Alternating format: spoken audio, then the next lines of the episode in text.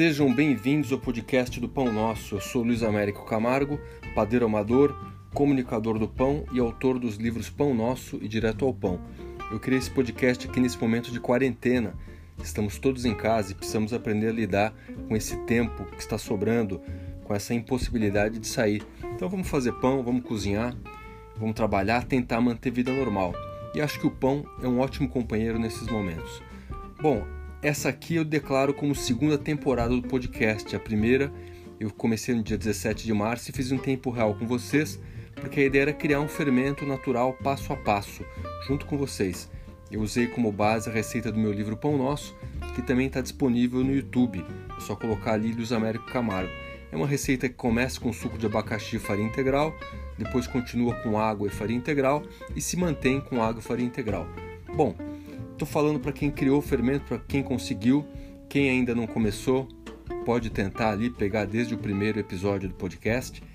E vou dar algumas dicas, né? Depois que a gente criou esse fermento, ele mora na geladeira.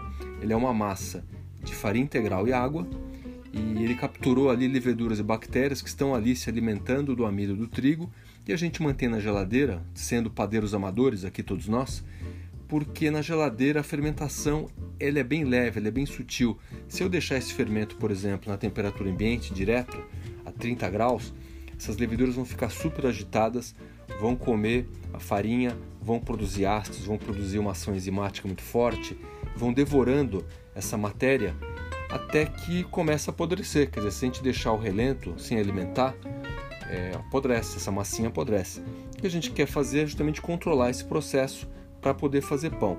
Na geladeira, esse fermento ele fica bem vagaroso, as leveduras ficam ali mais lentas, então elas vão comendo o amido de forma mais controlada.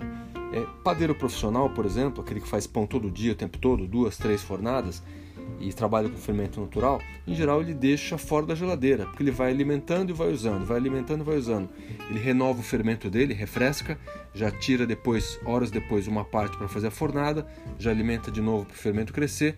A gente que está em casa e fazendo pão de forma amadora, a gente vai manter um fermento na geladeira. Então, minha dica é a seguinte: é, esse fermento novo que a gente acabou de criar há poucos dias, ele precisa de um pouco mais de estabilidade. Ele já funciona para fazer pão, mas ele vai ficar melhor, ele vai, se, ele vai se, se completando, ele vai adquirindo uma, uma microflora de leveduras e bactérias mais complexa, mais completa. Então, com o tempo, esse fermento vai ficar ainda mais afinado. Então, alimentem com frequência o seu fermento, é, não precisa jogar tudo fora, peguem um pedaço, alimentem com o dobro de, de água e o triplo de farinha, esperem crescer façam essa atividade. É, o fermento, eu digo para vocês o seguinte: qual que é o ponto dele, que é uma dúvida que as pessoas têm, quando é que eu uso no pão? Então vamos lá.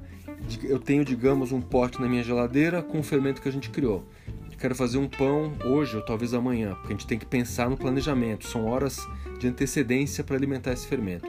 Posso pegar um pedacinho dele, por exemplo, 25 gramas, misturar com o dobro de água, com o triplo de farinha e aí depois deixar algumas horas para crescer.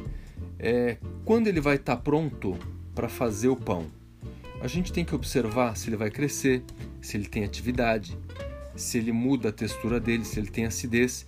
Isso deve acontecer entre 6, 8, 10 horas. E aí, é, vamos pensar o seguinte: como contei para vocês, esse, esses bichinhos, além de comer o amido e produzir o gás que faz o pão crescer, que faz a massa crescer, eles também produzem ácidos. Se eu usar um fermento com muitas horas depois de ter alimentado, ele vai ter um nível de acidez maior, quer dizer, aquela massa mais azeda que as pessoas identificam muito com um certo tipo de fermento de, de pão, de fermentação natural, ele é produto principalmente de, de uma massa, às vezes, de um fermento deixado mais tempo para maturar, para refrescar. Então, se eu pegar esse fermento, alimentar e se eu tenho uma margem entre 6 e 12 horas, 6 horas ele vai estar tá com menos acidez, 12 horas vai estar tá com mais. Então, se você quer um pão com uma massa menos azeda, usa mais para 6 horas, não tanto para 12 horas. Essa é uma primeira dica de percepção de ponto. Então, É, normalmente, entre 6 e 10 horas ele vai estar tá já crescido. Vocês podem, por exemplo, colocar num pote de vidro, marcar ali, alimentar, refrescar, né? Com, com o dobro de água, o triplo de farinha, mistura a massinha e ver como ele vai crescer. É, pode até marcar, por exemplo, com uma fita ou até com, com uma caneta em que nível que ele está. Espera de repente ele dobrar de tamanho. Espera ver a textura dele com mais bolinhas, por isso o vidro é legal porque a gente enxerga bem o processo. E pode até experimentar um pouquinho, ver como é que está a acidez dele. E acho que é um, é um indicador legal. É, por outro lado, quando a gente fala de, de fermento, de, de levain, de sourdough, é, a gente vai perceber que tem muitos jeitos de fazer. Massas mais líquidas, massas mais sólidas. Existem fermentos que são feitos com farinha branca, feitos com, com farinha integral. Não tem muito jeito certo de fazer. Eu escolhi uma receita, como eu já expliquei em episódios anteriores e mesmo no meu livro, que se adapta bem ao uso caseiro. Quer dizer, imaginando aquele padeiro que vai alimentar é, uma vez por semana, mas uma semana ele vai esquecer, então vai levar 10 dias, 15 dias. Eu criei uma receita mais seca e os fermentos mais secos eles tendem a durar melhor em geladeira. Uma receita com farinha integral que tem mais nutrientes para manter um fermento por mais tempo e na geladeira justamente porque a gente quer refrear essa fermentação. Agora, muitos padeiros profissionais preferem fermentos mais líquidos, fermentos com farinha branca e criados a temperatura ambiente, inclusive porque esses fermentos mais líquidos eles puxariam para uma fermentação mais láctica, não para uma fermentação mais acética, que justamente tem esse traço do azedinho. Mas isso é uma discussão, acho que para um segundo momento. Primeiro comecem a usar esse fermento, pratiquem a receita que eu coloquei lá no, no Facebook. Eu, um dos posts eu coloquei uma receita básica, tanto de um pão tipo integral, como uma receita de cuidados de fermento. Então, reflitam sobre ele e treinem. É, é preciso muito cuidado com excesso de informações, porque se vocês puserem na internet fermento natural, virão dezenas de formas. E aí você começa a usar é, a receita de um, a dica de outro, e às vezes a coisa não está coerente. Então escolham uma receita, um tipo de receita, um perfil de receita, treinem, e depois, conseguindo fazer um pão, conseguindo entender um pouquinho melhor o processo, vocês vão se sentir mais à vontade para variar, para tentar novas experiências. É como música, né? A gente nunca começa uma música pelo improviso, a gente começa pelo tema principal. Primeiro se aprende uma canção e depois, decorando a canção, dominando o código clássico, vamos dizer assim, aí a gente consegue pensar em fazer variações.